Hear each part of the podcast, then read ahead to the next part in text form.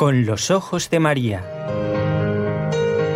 El mundo, la actualidad, las preguntas más profundas sobre Dios y la vida humana en todas sus facetas necesitan ser mirados con los ojos serenos de la Virgen, la Madre de todos los hombres.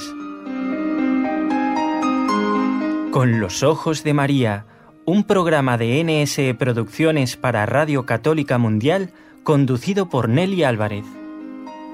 Bienvenidos. Gracias por acompañarnos y muchas gracias a nuestros amigos y compañeros de trabajo de Radio Católica Mundial desde Birmingham, en Alabama. Desde la ciudad de Barcelona nos acompaña en la parte técnica Raúl García. ¿A quiénes? A quienes formamos parte de este equipo, NSE, Nuestra Señora del Encuentro con Dios.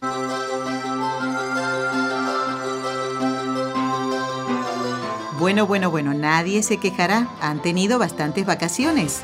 Pues hoy, por ser el Día del Trabajador y de San José Obrero, pues hay que trabajar. Investigar dos preguntas que vamos a hacer cuando falte poquito tiempo para terminar el programa.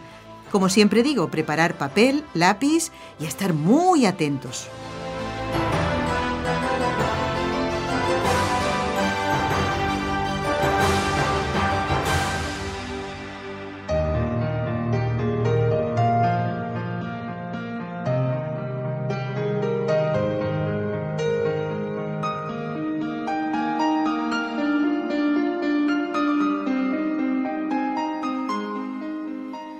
Damos la bienvenida al padre Antonio Ruiz, que está ya con nosotros. Le hemos dado trabajo en este día de San José Obrero. Bienvenido, padre. Muy buenas tardes. ¿Cómo está? Muy bien, gracias a Dios. ¿Dispuesto a trabajar? Claro que sí. es lo que siempre damos, los integrantes de este programa. Trabajo, ¿eh? A los invitados, a los técnicos y demás. Bueno, padre, hoy la iglesia celebra la fiesta de San José Obrero. Vamos a comenzar entonces ¿Por qué celebramos este día? Y también es importante recordar cómo se instituyó y cuándo esta fiesta. Bueno, pues el cuándo vamos a empezar las preguntas del revés, ¿no? Eh, el cuándo fue el, Papa eh, Pío XII en el año 1955 y ante un grupo en la plaza de San José, de perdón, de San Pedro del Vaticano, ante un grupo de trabajadores que instituyó esta fiesta como patrono de los trabajadores. El Santo Padre pidió en esa oportunidad que el humilde obrero de Nazaret, además de encarnar delante de Dios y de la Iglesia la dignidad del obrero manual, también eh, que, sea, eh, que fue el guardián del Hijo de Dios, que también lo sea de todos los trabajadores y de las familias. Y para esto, el Papa Pío XII quiso que el custodio de la Sagrada Familia sea para todos los obreros del mundo el especial protector ante Dios y escudo para la tutela y defensa de las penalidades en los riesgos del trabajo. Esto teniendo en cuenta desde, diríamos, el comienzo de la, em, bueno, la historia del hombre es siempre apasionante, ¿no?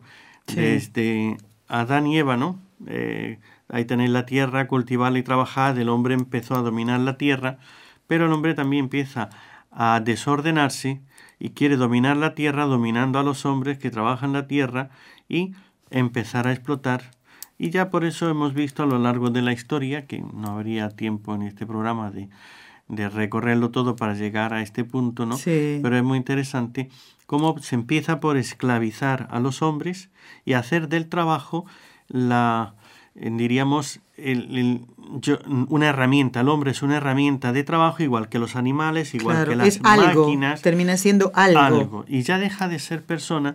Entonces, como algo, yo le puedo mandar y le puedo exigir un trabajo eh, de cualquier manera. Cuando ya empieza, pues diríamos, esa primera parte de decir, no, el hombre es una persona, no puede ser esclavizado, tiene que ser él una persona y por lo tanto dueño de su trabajo y demás. Y hay que respetarle como persona. Por supuesto. Pero entonces, claro, viene el, el amo, el jefe, el dueño, el que dice, pues bueno, este, muy bien, tú trabaja, si quieres vivir y comer, y yo te pago. Ahora, yo te pago esto y tú trabajas esto. Como aquí no hay más leyes que la mía, o haces lo que te Mm. digo, o tú verás, vete por ahí, muérete de hambre, haz lo que quieras.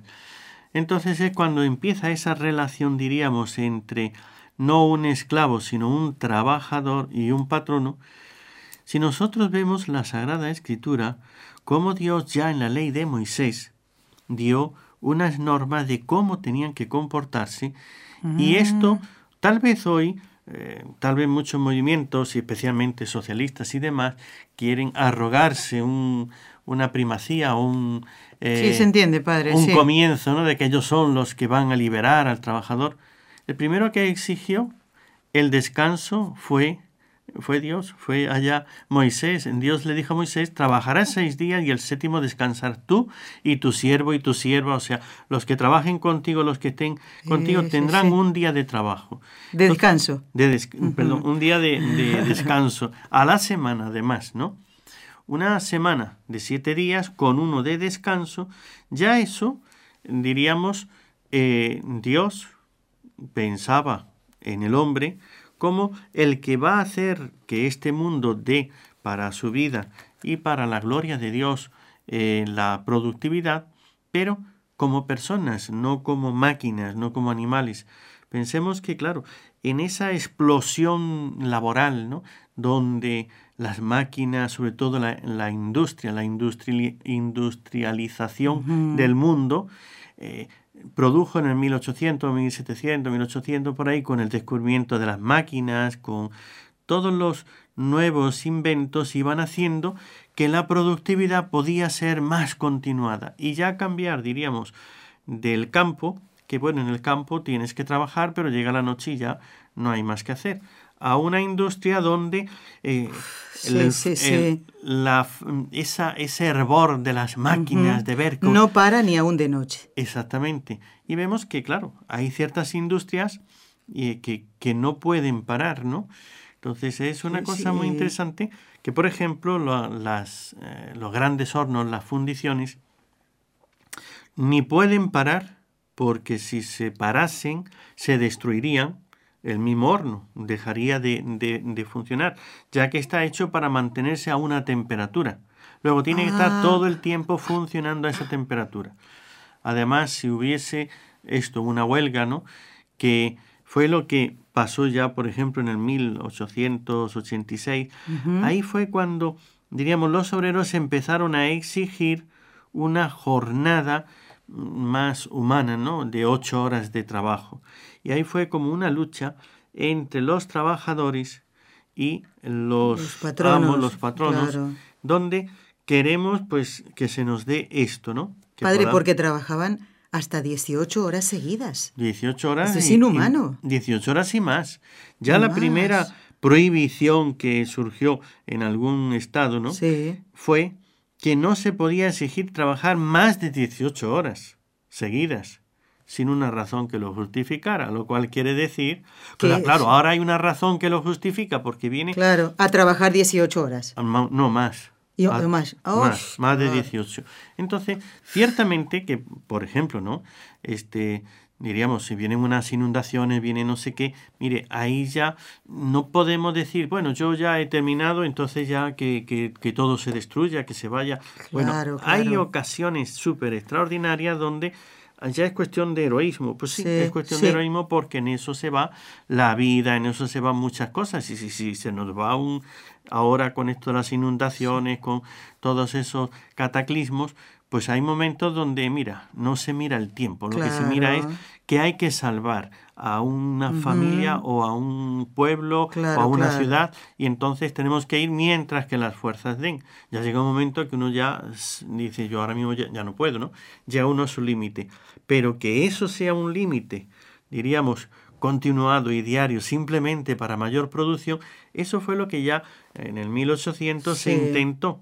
Y para hacer que esta jornada se acortara y se pusiera ya una cosa así, se comenzó una manifestación, una huelga, ¿no? Y entonces ya empiezan a venir esas huelgas, esos momentos de decir, bueno, pues no trabajo y entonces tú eh, empresa se hunde, la fábrica, etcétera, y ya es esa lucha entre trabajadores y patronos para lograr unas condiciones de trabajo más dignas. Mm, padre, yo también me tuve que preparar para este programa. ¿eh? No crea que, dije que lo prepare todo el padre Antonio. No, no, me puse a trabajar. Porque encontré el discurso justamente del Papa Pío XII, eh, que usted comentó del 1 de mayo de 1955 a las asociaciones cristianas de trabajadores italianos. Y en cuanto a lo que dice usted, hay una parte del discurso Dice eh, el Papa Pío XII, tomado en este sentido por los obreros cristianos el primero de mayo, y recibiendo así en cierto modo su consagración cristiana, lejos de ser fomento de discordias, de odios y de violencias, es y será una invitación constante a la sociedad moderna a completar, esto me encantó, mire, lo que aún falta a la paz social. Porque antes el Papa comentaba que eh, el mundo del trabajo se ha adjudicado como fiesta propia el 1 de mayo. El, el, vicario de Cristo, antes que se decía nos, vicario de Cristo, queremos afirmar de nuevo solemnemente este deber y compromiso con la intención de que todos reconozcan la dignidad del trabajo y que ella inspire la vida social y las leyes fundadas sobre la equitativa repartición de derechos y deberes. Y de esto vamos a hablar después. Padre, porque muchas veces se habla de los derechos del obrero y del trabajador, que los tenemos nosotros porque estamos aquí trabajando y tenemos unos derechos, empezando por estas horas que tenemos que trabajar y muchas otras. Pero padre, yo recuerdo el haber trabajado en un estudio de abogados en Argentina y pues llegaban denuncias de que los obreros robaban cosas a los patronos. Entonces, tanto los derechos y los deberes son para patronos, eh, dueños de las empresas y también para los empleados. Es decir, lo mismo derechos y deberes para empresarios y obreros. Claro, el mundo como no es eh, simple una sola cosa y de una sola manera, sino que es complejo, ¿no? Las cosas cuanto más perfectas, más complejas son. Y eso es lo que vemos, ¿no? El, aunque las maravillas de Dios son tales, ¿no? Que hace maravillas en las cosas más simples. Por supuesto. En un mineral o lo que sea, que no tiene vida, que no tiene una serie de cosas. Por eso es más fácil estudiarlo y llegar a descubrir mucho más de un mineral que, por ejemplo, una planta, un animal o un ser humano, ¿no? Porque el ser humano, además de la parte física y química, también tiene la psicología, también tiene la espiritual y tiene eh, todos esos misterios del mundo espiritual. Pues en el trabajo, claro, si vemos una... Por eso hay que, hay que ser, diríamos, para el mundo del trabajo, eh, tener mm, esa inteligencia, esa parte abierta, decir, ahí está el patrono, está el trabajo mismo, está el trabajador, Claro que también está el producto y también está el, cliente, el que compra o el, que, consumidor. El consumidor, el que se beneficia de eso, ¿no? Entonces, todo tiene que entrar porque eh, hoy día tal vez en un sistema capitalista así desproporcionado que la ley de la oferta y, la demanda y nada más, si yo creo esto para que tú me lo compres cuando lo necesitas, le aumento el precio, aunque sea injusto, pero se lo subo porque tú lo necesitas, eso es un abuso, diríamos, del consumidor. Por eso un equilibrio es esta armonía, lo que el Papa decía, ¿no? La justicia social pide que a cada uno se le dé lo que le corresponde, tanto por su trabajo como por lo que él hace, como esa ley de derechos y de obligaciones. Nunca podemos empezar a exigir unos derechos si no hemos cumplido nuestras obligaciones. Claro. Yo tengo y cada derecho tiene parejo una obligación. No hay derecho que no se corresponda con obligaciones. Y este tal vez sea uno de los momentos actuales donde muchos exigen derechos, pero se olvidan de que cada derecho corresponde a una obligación. Entendido, si yo exijo mi derecho a lo que sea hablar, tiene que tener una obligación. Entonces, que no es, sea eh, mentira lo que yo digo. o sea, no puedo yo tener el, yo tengo el derecho de decir lo que yo quiera, pero tú no tienes el derecho de mentir. sencillamente. Sí, sí, tú no sí. puedes decir lo que, yo, lo que tú quieras perjudicándome a mí simplemente haciendo daño. Entonces, si tú vas con la verdad, si la verdad me perjudica porque he obrado mal, eso es otra cosa. Entonces ya he, he perdido un derecho por mi obrar. En este equilibrio es donde precisamente el Papa quería esa justicia Claro. social, equilibrar derechos y obligaciones para que se pueda ver una convivencia humana y social correcta. claro. Y decía el Papa, fiesta cristiana, 1 de mayo, por tanto, es decir, día de júbilo para el triunfo concreto y progresivo de los ideales cristianos de la gran familia del trabajo.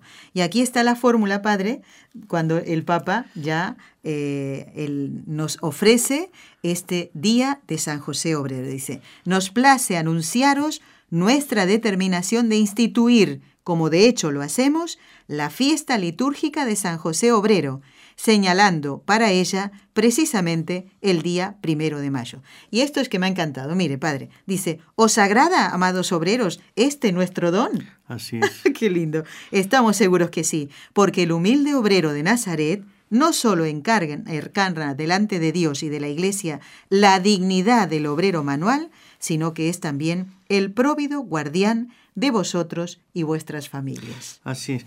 Esa frase que ha dicho el Papa B, la gran familia del trabajo. Por eso es cuando lo vemos como empresa y Ah. somos solamente aquí, el capital es el que manda, hemos despersonalizado el trabajo y a la persona y al producto. Ahora, si lo que vemos es como la gran familia del trabajo, entonces eso es, diríamos, dentro del plan de Dios, Dios ha hecho al hombre familia. Y tenemos una relación, padres, hijos, hermanos, eh, abuelos, nietos, eh, primos, etc. Entonces, esa múltiple relación familiar es una buena señal de que una familia tiene que tener distintas relaciones. No es lo mismo el esposo que la esposa en cuanto ellos, en cuanto a los hijos, en cuanto a los padres, Ah, en cuanto ya. a los hermanos. Cada uno tiene unas obligaciones, pero todos tienen una relación y una unión. Esa unión no es precisamente, digámoslo así sinceramente, mm, eh, la familia, la unión, no es la economía, es la vida familiar, sí. es la vida. Sí, sí. Pues entonces, ¿por qué hacer del trabajo la economía de una parte? Yo soy aquí el que pongo la economía, el dinero, eh, que sea el centro. Eso es despersonalizar, eso es desnaturalizar el trabajo, porque Dios hizo el trabajo no para el dinero, sino para la persona. Entonces, Claro. en el momento que se hace para que el hombre pueda vivir, hay que ponerle un centro vivo. Y esto es precisamente esa frase también dicha por el Papa, la gran familia del trabajo.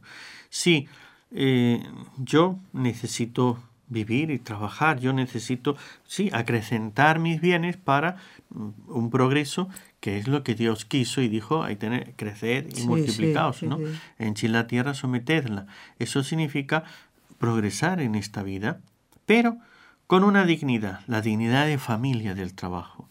Claro, esta familia necesita un padre, ese es San José, ese es San José Obrero.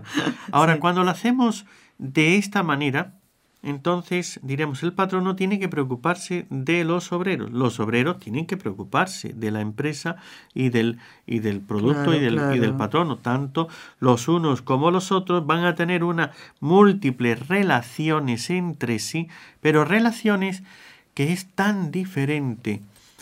Eh, uno lo ve, ¿no? O sea, aquellas primeras relaciones, diríamos, del pueblo de Israel con Egipto, cuando José llegó y empezó a pensar en el bien de Egipto. Luego empezaron a ver cómo explotar a aquellos hombres para sacarle lo máximo y los esclavizaron.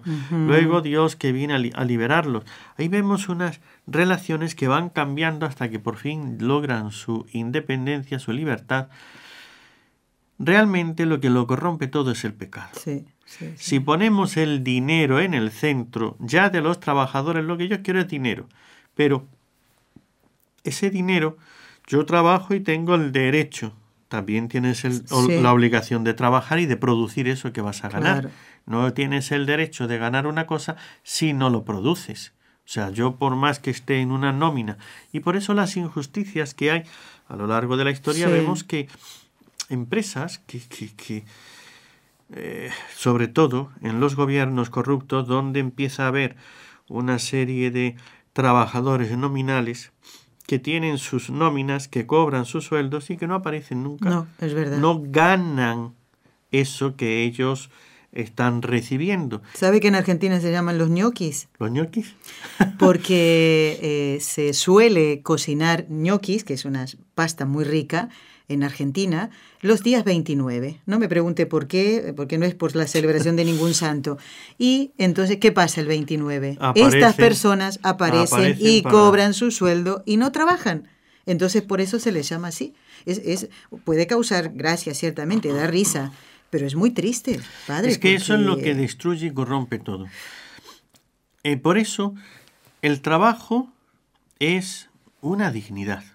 Entonces, que cada uno pueda desarrollar sus habilidades, que esas habilidades le dé a la persona la posibilidad de una vida digna, es para lo que Dios lo hizo y además una persona que está trabajando en algo y tiene su productividad y desarrolla sus cualidades, le hace sentirse realizada. Claro que No estamos, eso lo vemos, ¿no?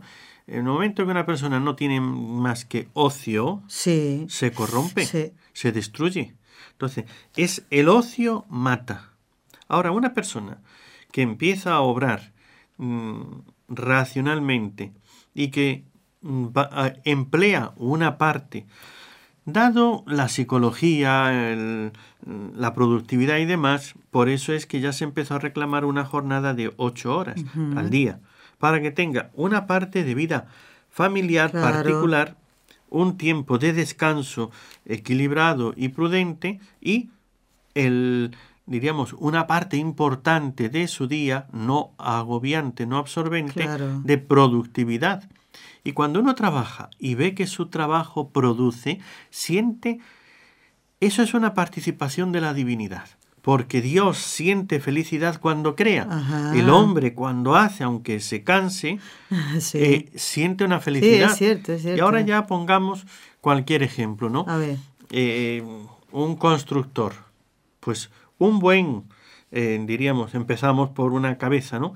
Un buen arquitecto que tiene una idea de hacer una cosa que sea útil, hermosa, etcétera, ¿no? Pero claro, él solo no va a poder. No. Entonces pone a una serie de personas, vamos a hacer esto. Si lo hacen así, como la gran familia del trabajo, imagínese, eh, no me acuerdo ahora quién era, si eh, Fulton Sheen, o no, no, a lo mejor usted sí se acuerda, A ver. aquel que va preguntándose, pasea por una cantera, están allí los picapedreros trabajando, y va uno y, y le dice, ¿qué haces? Y le dice, picando la piedra, es que no lo ve. Ya, va al Sí. siguiente y le dice, Mm. ¿qué haces? Ganándome el jornal para mi familia.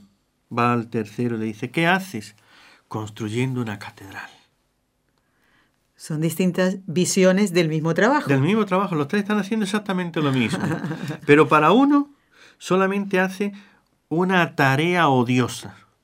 Picando una Claro. piedra. Aquí, dándome tiempo a esto, podía hacer mil, cosas y tengo que estar aquí picando piedra porque eh, esto es... Claro, cuando uno lo ve así, es un trabajo frustrante. Totalmente. padre. Ahora, cuando el otro lo ve eh, trabajando para alimentar mi familia, como tengo que hacer algo, hago esto, pero piensa en la familia, piensa en algo más grande, no en la piedra. Entonces le da un poco más de ilusión, pero no es una, la gran familia del Claro, trabajo. claro. Yo vengo aquí ajeno totalmente a lo que se hace, las intenciones, los proyectos y todo. Y el tercero, pues cuando le preguntan, él está viendo esto es una piedra que va a formar parte de una catedral. Cuando esa catedral esté hecha va a quedar admirable. Claro. Y yo he participado de eso. Sí, sí, y es sí. algo, mi trabajo va a durar para que muchos en el tiempo lo hacen. Y yo siente esa felicidad, además de que alimenta a su familia, además de que está picando piedras y que hace otras sí. cosas. Es cierto, la visión es diferente, padre. ¿eh? Pero es cuando se ve como familia del trabajo. Ahora el arquitecto quiere esto, pero ahí empiezan a, participar el transportista, el, el, ingeniero, el capataz de obra, los obreros. Así lo aprendí de mi papá. Los vigilantes, etc. si todos estuvieran, estamos, estamos haciendo una gran obra y vamos a hacer aquí un, un edificio, una empresa, un, un edificio de, de, para, evitar para, evitar las familias y le vamos a dar aquí tantas personas para que puedan vivir dignamente, para que tengan esto. Es totalmente diferente. Exactamente. Sí, la visión es diferente. Su mismo trabajo le da tal satisfacción cuando piensa en la grandeza. Ese pobre picapedrero que está ahí, ese artista, hmm. picando una piedra, haciendo una piedra cuadrada de, de ese bloque de, de, de, granito.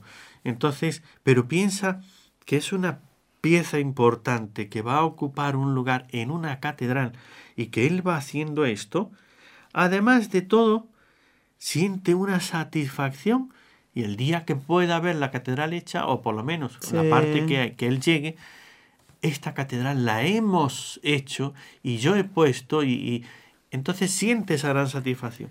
Esto es lo que Dios quiso para el trabajo. No que esto produjo tanto dinero y encima se lo llevó a aquel y yo a mí solamente me dieron esta parte. Cuando trabajamos por dinero, hemos mezquinamente empleado nuestra mente, nuestro tiempo y nuestras eh, capacidades, nuestras potencialidades en algo que no desarrolla al ser humano, que le materializa.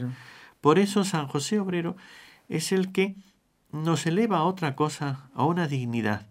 Él trabajó para mantener, eh, criar y educar al mismo Hijo de Dios. Todo lo que él hizo tenía una proyección de eternidad. Por eso San José Obrero ocupa un puesto tan importante en, en esta misión que aquí es donde el Papa al ponerlo como patrono quiere que elevemos y ya por ambas partes, ¿no? o por las múltiples partes que intervienen en el trabajo, esa parte de contemplar una gran familia y todos estamos colaborando. Cuando yo entro en una familia, ya me da igual que yo sea el primo, el hermano, el cuñado, el hijo, el padre o lo que sea. Trato de que la familia esté bien. Y cuando todos están bien, todos nos sentimos bien. Entonces, el, esa ley, esa relación entre derechos y obligaciones, si solamente es visión, diríamos, mm, capitalista, puro dinero, yo, perdóneme, pero con el dinero no me caso. Con el dinero no soy feliz. El dinero me podrá ayudar a resolver una serie de problemas y a tener un bienestar, de acuerdo. Pero no es persona y no me va a corresponder con sentimiento ni me va ayudaría a socorrer en los momentos más difíciles. No compraré la felicidad con eso. Así es. Si en la parte, diríamos, socialista, donde solamente una maquinaria del Estado y todo lo demás, y yo ahí no soy nadie, me impersonalizan, entonces me han quitado precisamente la ilusión y el trabajar y el sentirme. Ahora, cuando tengo esta visión cristiana de la familia del trabajo, puedo ver al otro, al patrono, al otro, como personas. Me intereso por su bien. Ellos se interesan por el bien mío. Entonces, cuando todos compartimos unos con otros, pues encontraremos que en esta vida podemos ser felices y que el trabajo nos, mm, mm, eh, nos mejora como personas y, y con ello encontramos la satisfacción de trabajar bien, de vivir de ese trabajo y hacer que este mundo crezca en belleza, en armonía y en perfección. Por eso, Padre, también pensar en el tipo de trabajo que tenemos, eh, de respetar a nuestros compañeros de trabajo, ayudarles, eh, cuidar los elementos de trabajo que tenemos, ¿verdad? No robarlos, como decía yo antes, ¿no?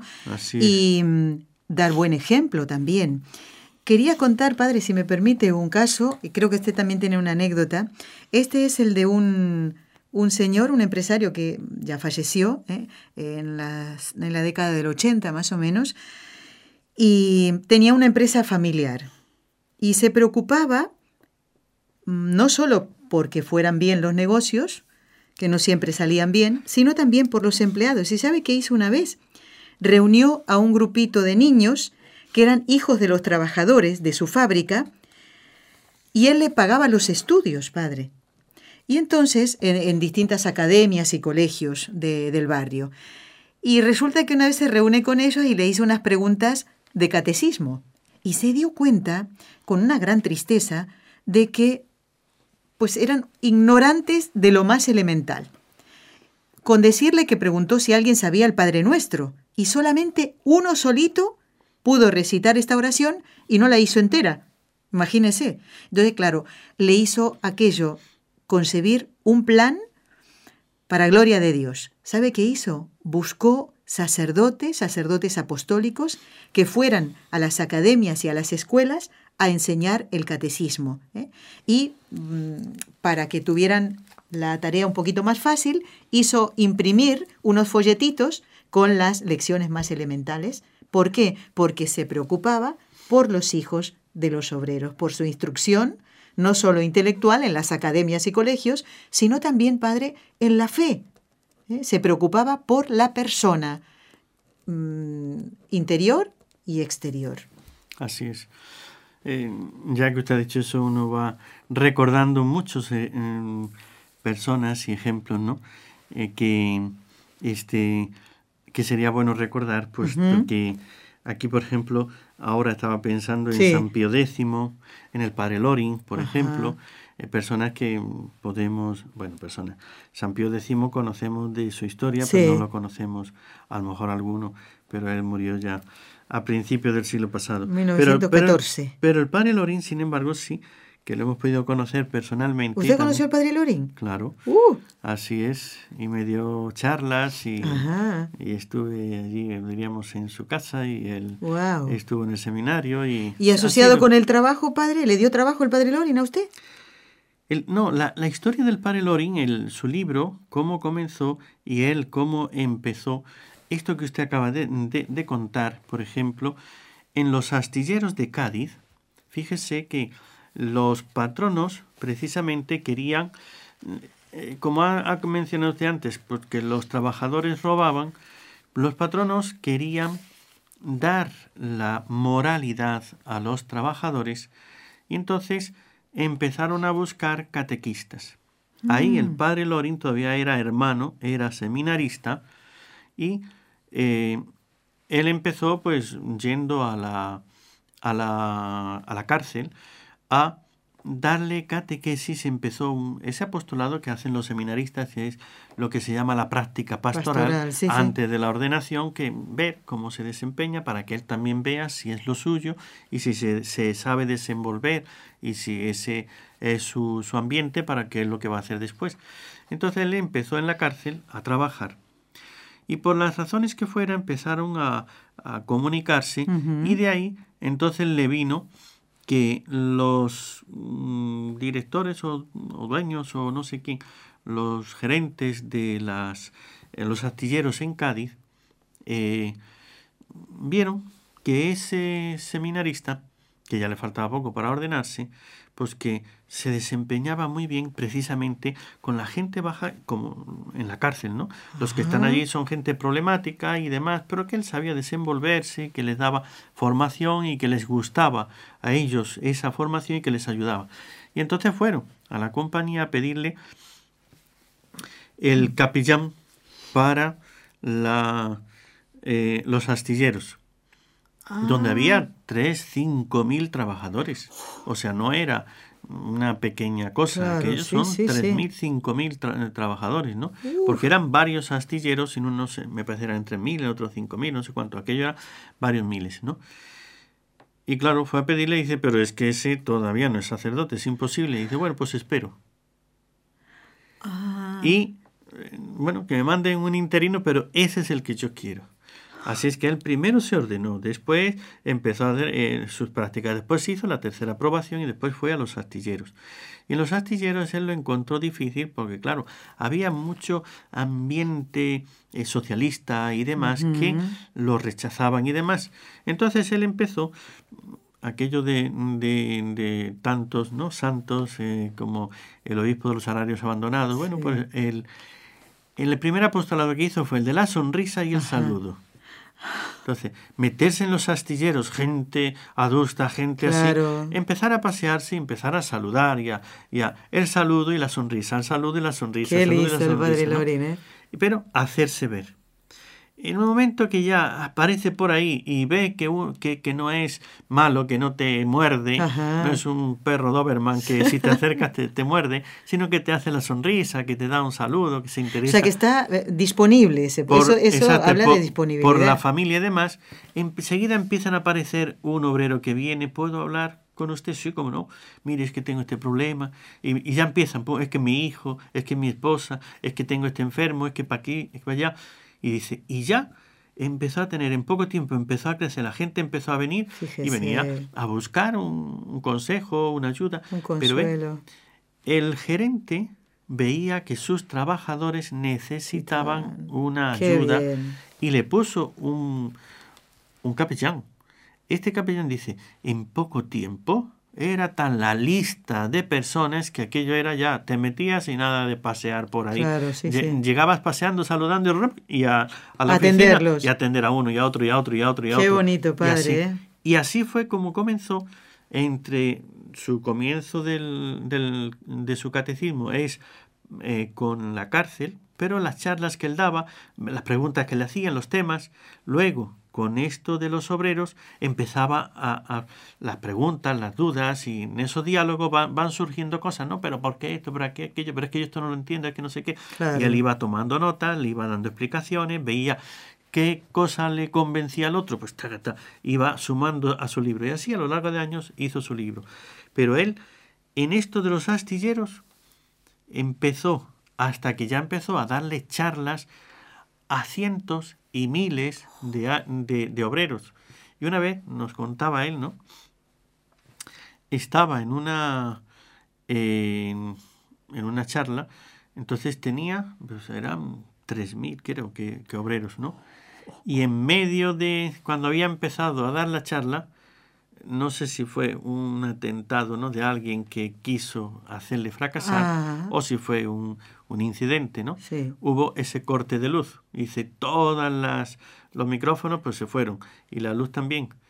Y claro, vese ante tantos trabajadores, ¿no? Obreros y obreros, ya sabemos, más rudos, más así, ¿no? Y dice, levantó la voz el que tenía una voz Ah, creo que no le iba a preocupar al padre Lorin. Él que tenía una voz que era, vamos, un trueno, que siempre hablaba muy alto y que tenía la voz como un trueno y se le oía, se le entendía muy bien. Pues nada, dicen, bueno, si hacen silencio creo que podemos seguir. Y él siguió hablando y se quedaron callados y se pudo salir adelante y con esto superó. Pero, Increíble. Y empezó a dar ejercicios espirituales a los obreros y demás. Y el bien que hacía porque ese mismo trabajador, si está atendido y se encuentra que su familia está bien, que le resuelven sus problemas y un poco más en su vida espiritual, su mismo trabajo va a rendir mucho más. No hay duda. Entonces, al empresario católico o no católico, perdóneme, si quiere que sus trabajadores con el mismo tiempo y el mismo esfuerzo produzcan más, lo que tiene que hacer es que el mismo trabajador esté satisfecho, esté contento. Y sea mejor. Claro. Y sea mejor. Y eso es precisamente lo que el Papa Pío X en ¿O quiere que hagamos otra cosa? Vamos a hacer una pausa porque si no, el que haya sintonizado desde un rato a esta parte dice, pero ¿qué programa es este? ¿Qué estoy escuchando? ¿De qué están hablando? Además, Dan Pío X requiere más tiempo, yo le tengo muchísima devoción y de esto también lo he leído y me parece una cosa impresionante lo que es preocuparse mm, verdaderamente por los obreros. Así es.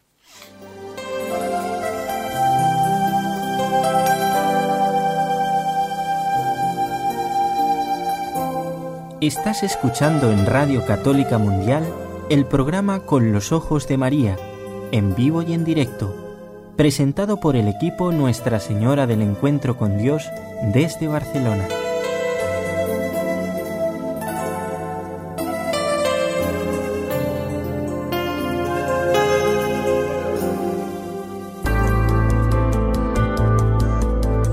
¿Quieres escribirnos ahora mismo? Puedes hacerlo al siguiente correo electrónico con los ojos de María arroba nsradio.com.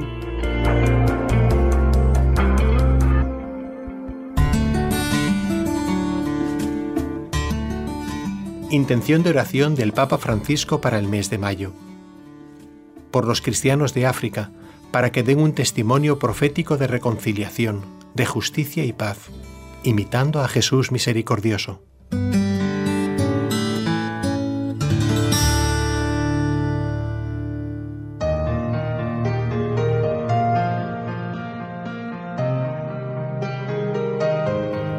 Lunes 1 de mayo. Padre, hoy empieza el mes de María en el hemisferio norte. No Así podemos es. dejar de darle gracias al Señor por este mes de María. Bueno, y la naturaleza toda acompaña. ¿m? Eh, Aquí en este hemisferio ciertamente es un comienzo, la primavera, que hace que uno vea más así. Más flores. La Virgen, pues el mes de la Virgen, pues también te da una ilusión. Y además, comenzar este mes con el Día del Trabajador es como que decir, ¿no? Esta gran familia del trabajo, pues tenemos unas razones. Dios colabora de sentirnos felices en el trabajo, en la actividad que realizamos, que está llena de gracias y de bendiciones. Bueno, yo estoy muy contenta del trabajo que me dan los oyentes, Ajá. porque envían correos. Mire, padre, Marta Elena de México dice, me ha encantado el programa sobre la Divina Misericordia. ¿Se acuerda cuando usted estuvo Así el es. viernes anterior a la fiesta de la Divina Misericordia? Muchas gracias por explicar tan profundamente, también por animarnos a rezar la novena y tener confianza. Muy bien, José Ramón de Cuba dice, muy buen programa con el padre Antonio Ruiz tratando sobre la misericordia, que es la esencia de Dios mismo. Resultó muy interesante lo abordado en el programa, eh, que ciertamente es también fuente, la misericordia, ¿no? Fuente inagotable de amor. ¿eh? Eh, también nos escribe... mm, María de Fort Worth, Texas. Gracias al sacerdote por responder a mi pregunta. Dice, usted también respondió en ese día algunas. Pues escuché el programa el viernes. Y pone intenciones. Bueno, ya la misa fue celebrada este eh, domingo. Andrés Román dice que la misericordia del Señor caiga en nuestros pueblos con necesidades no solo del pan, sino también del amor del Señor. Muy bien, gracias Andrés. Y Karina Andrea desde la ciudad de Apóstoles en Misiones, que es una de las provincias más Ah. chiquititas, la que está pegadita a Brasil. ¿Usted ha oído de las cataratas del Iguazú? Sí. Pues está en Misiones. Ah, sí, ¿Eh? sí, sí, eso sé que está en Misiones, pero no sabía que también había la ciudad de Apóstoles. Apóstoles, fíjese. Ese ¿eh? nombre como ciudad no lo, no bueno, desde ahí escribe Karina Andrea, dice, nos anuncia una buena noticia, ella nos había pedido oraciones por su hermano y su papá que estaban con una profunda depresión. Dice que están un poquito mejor, ¿eh? que sigamos rezando por ellos, pero que están un poquito mejor. Nos alegramos muchísimo. ¿eh? Muy bien. Padre, no quería, es que ten- tengo desde el mes pasado atrasos de lectura de... Muy bueno. bien, muy bien. Eh, padre, vamos a seguir charlando ahora mm, para hacer un examen de conciencia eh, muy cortito. Si le parece, vamos a adelantar el rezo de las tres Ave Marías y luego no quiero olvidarme de, de San Pío X. Sí, eh, cómo no. También como él ayudaba a los trabajadores Así y a los patronos Y a lo- a- también, a ambos, a, sí. lo- a ambos, eh, a los dos, a los dos. Bueno, vamos a encomendar entonces, como lo hacemos siempre, a todos los sacerdotes por su santificación, por usted especialmente, Padre, por todos los sacerdotes que colaboran con este programa y con esta emisora. Vamos a mm, encomendar a todos los devotos de la Virgen para que seamos fieles eh, a nuestro Señor y hoy, en el día de San José Obrero, a todos los trabajadores que, eh, para que cuiden su trabajo, aquellos que no tienen trabajo y quieren y lo necesitan porque tienen una familia que alimentar, y, y a todos nosotros que somos trabajadores de los medios de comunicación. En el nombre del Padre y del Hijo y del Espíritu Santo. Amén. Vamos a pedirle a María, nuestra Madre, que libre a todos los sacerdotes de caer en pecado por el poder que le concedió el Padre, la sabiduría que le concedió el Hijo y el amor que le concedió el Espíritu Santo. Dios te salve María, llena eres de gracia, el Señor es contigo. Bendita tú eres entre todas las mujeres y bendito es el fruto de tu vientre Jesús. Santa María, Madre de Dios, ruega por nosotros pecadores, ahora y en la hora de nuestra muerte. Amén. Dios te salve María, llena eres de gracia, el Señor es contigo. Bendita tú eres entre todas las mujeres y bendito es el fruto de tu vientre Jesús. Santa María, Madre de Dios, ruega por nosotros pecadores, ahora y en la hora de nuestra muerte. Amén. Dios te salve María, llena eres de gracia, el Señor es contigo. Bendita tú eres entre todas las mujeres y bendito es el fruto de tu vientre Jesús. Santa María, Madre de Dios, ruega por nosotros pecadores, ahora y en la hora de nuestra muerte. Amén. Dios Padre Todopoderoso, por intercesión del Inmaculado Corazón de María, te pedimos la santidad de los sacerdotes del mundo entero. Les aviso ya, vayan preparando papel y lápiz porque hoy hay tarea, ¿eh? Es el día del trabajo, pero A de San trabajar. José Obrero a trabajar. Muy bien. Aquí se va a celebrar trabajando. Trabajando, exactamente. Bueno, padre, San Pío X, o debo decir mm, el padre eh, Giuseppe Sarto. Giuseppe Sarto. Giuseppe Sarto, ¿no? ¿Eh? Cuando era sacerdote, San Pío X. ¿Qué es lo que hizo? ¿Cómo ayudó a los patronos y a los obreros u obreras, U ¿eh? obreras. de, de- de su pueblo? No sé si era de Riese o de alguno de, de los pueblos en los que estuvo. Estuvo de párroco ver, o de, o de varios pueblos. Entonces él allí, eh, como hacía ¿no? su labor pastoral, pues visitaba familia, las personas, hablaba, y entonces veía los problemas que tenían, sobre todo eh, era un taller, una de, de telas o de, o de bordados, lo que fuera, ¿no? Pero cuestiones estas de, de trabajo para mujeres. Y entonces él veía cómo trabajaban muchas horas, estaban muy agotadas, desatendían su familia y ese agotamiento pues llevaba a, a- a la, a la enfermedad y la muerte prematura en muchas personas. Y él empezó a hacer ahí sus elucubraciones, pedir, pensar, buscar no una solución, y resulta que estaban trabajando en una fábrica que el dueño era un judío, un judío que el dinero es el dinero y todo lo demás ya no cuenta. Se llevaban bien, tenía un trato, y entonces él, como El padre Giuseppe con el judío. con el judío. Sí. Trataba de ganárselo para convencerlo, se, se ganó su amistad, él, claro, por su, diríamos, su misión de pastor, Tenía un don de gente. ¿eh? tenía ese don de gente, entonces buscaba llevarse bien con todos, aunque fuera judío y todo lo demás, pero siempre para poder ir dándole su semilla y que tratase de ser mejor persona. Y cuando vio esto, pues ya un día abordó el tema y se fue a hablar con el judío y le empezó a decir que por qué no mejoraba las condiciones, que por qué no les daba menos tiempo de trabajo, no sé cuánto trabajaban, de 10 a 12 horas. Yo creo que al 12 día. horas, padre, 12 al día. horas al día. sí. Entonces él empezó, hasta que un día le dijo que él lo estaba haciendo mal por, por todas las cosas, las consecuencias que eso tenía, y le pidió que rebajase el tiempo de trabajo a ocho horas, me parece. que Uy, habrá puesto el grito en el cielo.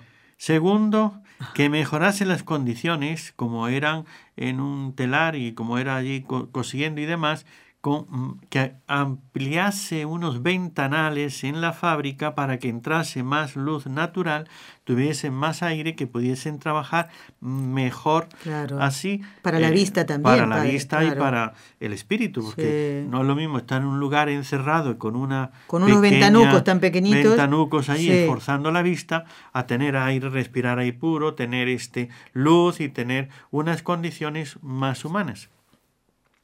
Entonces le, le pedía mejorar las condiciones, bajar el tiempo y otra de las cosas que tenía era que encima de las trabajadoras tenía unas vigilantes, ¿no? Lo- Los, los encargados, los capataces que estaban allí mirando que trabajasen y que no perdiesen Claro. ni un minuto y que todo fuese así. Sí. Entonces, ¡Wow! eh, exactamente, era el agobio ese de que ya llega, entonces pum, nerviosos y demás.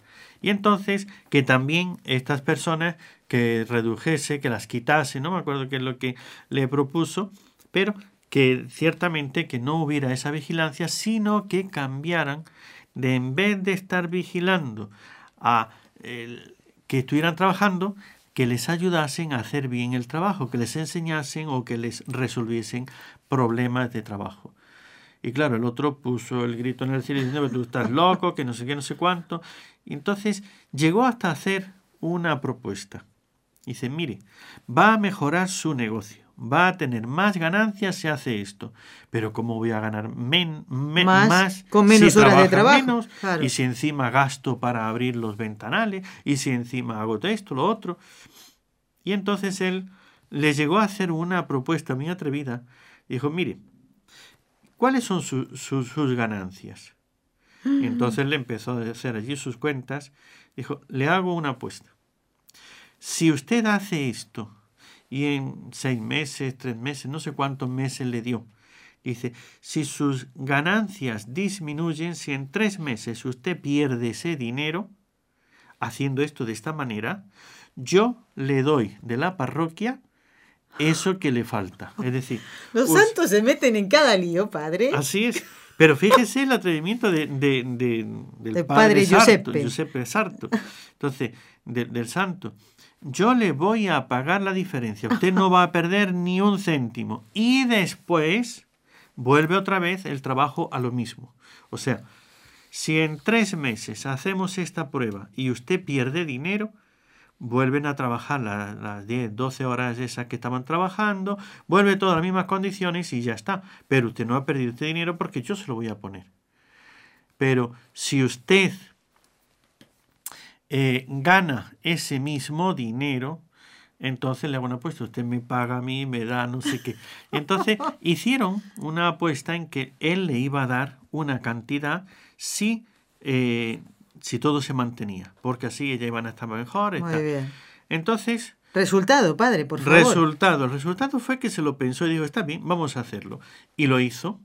Hizo las mejoras y demás. Claro, aquellas mujeres trabajar menos, poder atender a su familia, poder trabajar con más luz, Claro. más alegría, y sabían que el, el padre Giuseppe Sarto iba a pagar lo que eso, trabajaron más, y entonces pasó el tiempo y le llamó el, el judío, y entonces dice, bueno, hicimos una apuesta, A ver. aquí vamos a ver. Entonces, bien, eh, Padre Sarto, usted ha ganado la apuesta. Tenga, pum, y le dio lo, que apostó. Y después saca otra cantidad y también le dio otra cantidad. Y esto para su iglesia. Y eso porque no he ganado lo mismo, sino que he ganado más de lo que esto. Y entonces de esa parte más, como ha mejorado la claro. empresa, trabajan mejor, hacen esto, aquello y lo otro, pues le hago una Pues participación de esa ganancia. Era honesto. Dentro de, de sus exigencias lo tuvo así. Qué Esto bonito, es padre, ¿eh? La familia del La trabajo. familia del trabajo. Padre, rapidito voy a dar las preguntas, pero usted Pregunte, no pregunte. nada de, de ver las respuestas que están aquí a la derecha, ¿eh? Recuerde que si quiere participar, Padre Antonio, tiene que escribir al correo con los ojos de María arroba nsradio.com con los ojos de María arroba nsradio.com. Únicamente escribir a ese correo. ¿Qué amigo de Jesús fue amortajado con vendas al morir? Primera pregunta. ¿Qué amigo de Jesús fue amortajado con vendas al morir? Segunda pregunta. ¿Cuántas Betanias hay en el Evangelio? ¿Cuántas Betanias hay en el Evangelio? Las preguntas quedarán en el Facebook. Repito, ¿qué amigo de Jesús fue amortajado con vendas al morir? ¿Y cuántas Betanias hay en el Evangelio? Padre, no, usted no responda, Raúl, solo por correo electrónico. Terminamos el programa, padre, pero Ah, no queremos bueno. que despedirnos de usted sin darle las gracias y proponerle seguir en este mes de mayo hablando del trabajo. ¿Le parece, padre? Muy bien, pero Bueno, que no de mucho trabajo. no, no, tranquilo. Padre, el último trabajito que le encargamos, que más que trabajo es una bendición que usted quiere darnos y nosotros la aceptamos. Adelante, su bendición, padre. El Señor esté con vosotros Y con tu espíritu. y la bendición de Dios Todopoderoso, Padre, Hijo y Espíritu Santo, descienda sobre vosotros y permanezca para siempre. Amén. Gracias Raúl García, gracias compañeros de Radio Católica y gracias Padre Antonio. Hasta el miércoles, Dios mediante. Has escuchado un programa de NSE Producciones para Radio Católica Mundial.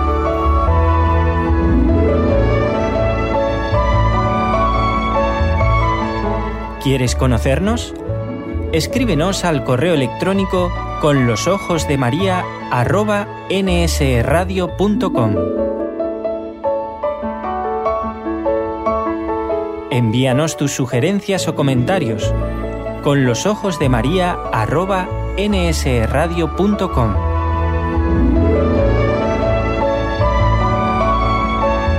Te esperamos.